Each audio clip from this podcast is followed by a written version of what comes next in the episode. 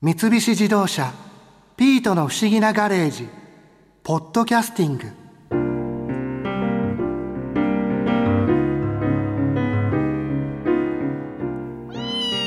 タワーって言ったら東京タワーとスカイツリーそれから横浜のマリンタワーぐらいしかすぐに思いつかないしあんまり深く考えなかったけどタワー評論家の鈴木茂美さん。あんなにタワー好きな人もいるんだな。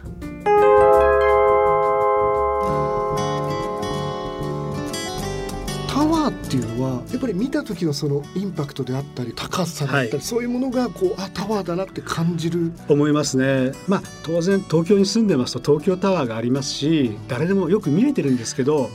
いまだに僕東京タワー見ると感動しますでも何十回も見てるわけですよね何時期見てますよね、はい。でもなんかいまだに東京タワーに勝てるタワーはないんじゃないかというぐらいに夜ねこう自動車で走っていて、まあ、首都高がちょうど東京タワーの横を通るわけですよ。そうするともうそこに近づくにつれてワクワクしてきます。あ来るぞ来るぞ来るぞと言って、まあ自分でハンドルを握ってる時は、まああんましね脇見運転しちゃまずいから大体こう東京タワーの横を通る時は、妻に運転をさせて僕は見るだけ。で止まるわけいかないじゃないですか首都高だから、だから東京タワーもう夜の大体6時これからの季節ですとまあ6時ぐらいになるとライトアップしてねオレンジに光るわけですよ。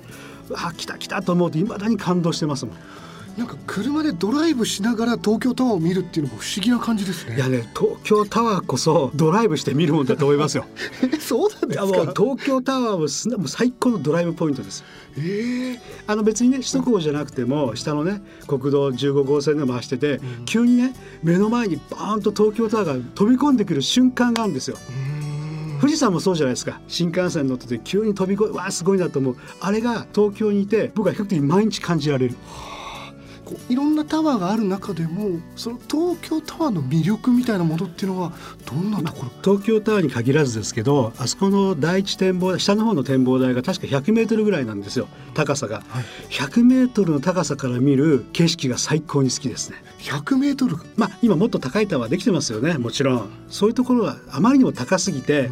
人がいる感じがしないの。例えば Google マップを見ていて、はい。と一緒で東京タワーの100メートルぐらいマリンタワーの100メートルちょうど人がねちょっと動いてたりするわけですよ。車が走ってたり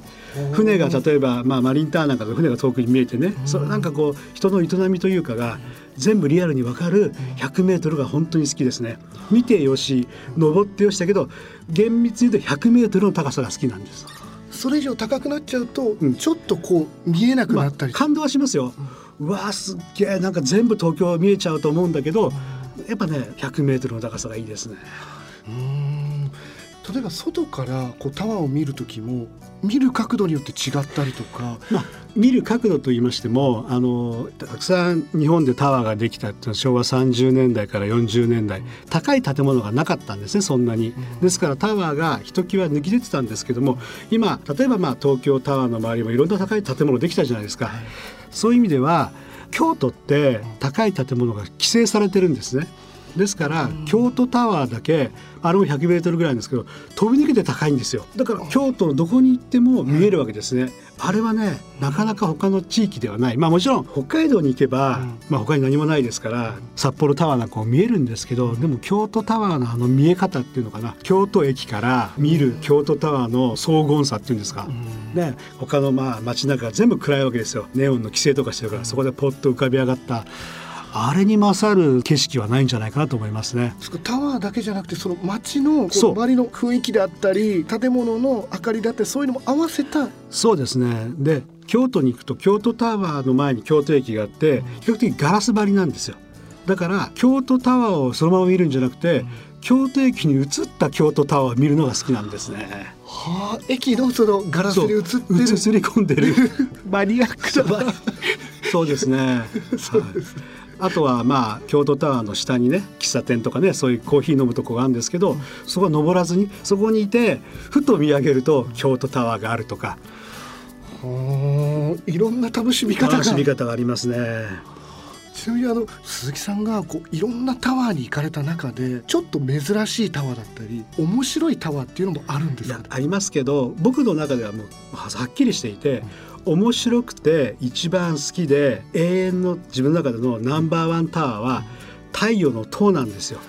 もう岡本太郎大先生僕の中では神ですから太陽の塔そのものが僕の中では神なんですねあれは。そんなになんですよ、はい、小学校5年の時に万博に行きまして当時宇宙のね時代でしたからアメリカ間ソ連間石を持ってきたり宇宙船を持ってきたり行きましたそれは。全く覚えてないんですよ。覚えてるのはこの太陽の塔がこう屋根から顔を出してるところ。あれしか記憶にないの。インパクトというか見た時の。もうあの時から僕の中でのタワー人生は決まったと思いますね。捧げようと。そんなにそんなだからだからまあタワー評論家としては自分では筋金入りだと思ってるんですけど。その頃からその頃から。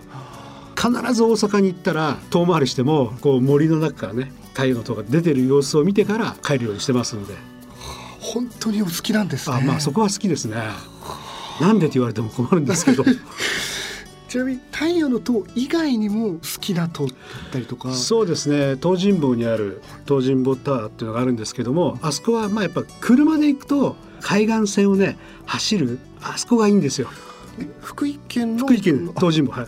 まあ結構ね景勝地にあって素晴らしいタワーの一つなんですけども、うん、そこに行くまでの道のあそこはね電車でも行けるんだけど、できれば車で行ってほしい。海沿いを海沿いを走って行ってタワーについて、まあ、近くのね、うん、駐車場に車を止めて行くタワーですね。結構大きいタワーなんですかいやそこもそうなの約100メートル弱ですねそんなに当時やっぱ100メーターっていうのが一つの基準でしたから、その中で東京タワーが333メーターというかなり別格の高さだったわけですよ。それ以外のタワーってのは大体100メーターから120メーターで一番上に展望台を持ってきたのが、まあ、観光島の走りですからマリンタワーしかり通天閣しかり、まあ、東京タワーの下のね展望台も100メーターぐらいの、まあ、位置ですからそのぐらいのとこから皆さんこう外を見てね景色を見て楽しんだまあ今でも僕は楽しんでますけどそれがタワーの役割だったんではないでしょうか。あの本当にいろんなタワーを見られてきて鈴木さんの中でタワーの一番の魅力みたいなものってどんなところになるんですか？そうですね。やっぱりあの僕にとっては、まあ、岡本太郎しかり東京タワーしかりなんですけど見て元気になるもの。タワー見る時って見上げるじゃないですかこうやって。上を？そう、はい、やっぱ下向いて歩いてる時っていうのは人間元気ないですよねなんかお金落ちてないかなって世界ですけどもやっぱタワーを見ると当然こうやって上を見て空を見上げると、まあ、そこに夜景でもいいんだけど青空でもあってみてくださいよもう元気出ますから。こう見上げて、うん、そうすると自然と心の中で手が合わさってるわけですよ。さすがにね僕も毎回こうやってやってると怪しいやつだから 合わせることはしないですけど本当ああ疲れた時もねパッと見上げると東京タワーがあってもいいし、うん、このタワーでもいいんです。スカイツリーでもいいし元気が出ます。タワーを見上げることによって空も見上げる空を見上げる。ことのねそれはタワーならではの、ね、必ず見上げるじゃないですか。それは3メーターだろうが333メーターだろうが、スカイツリーを見上げる時のそれで元気になりますよ。だからね元気がない時はタワーを見ろ。タワーを見れば元気になるって感じですかね。なるほど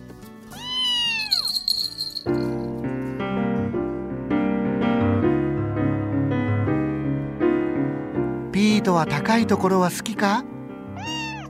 うん。お前は屋根の上で十分か。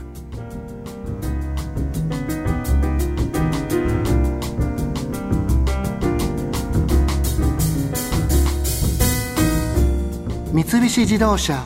ピートの不思議なガレージポッドキャスティング。このお話はDrive your Ambition 三菱自動車がお送りしました。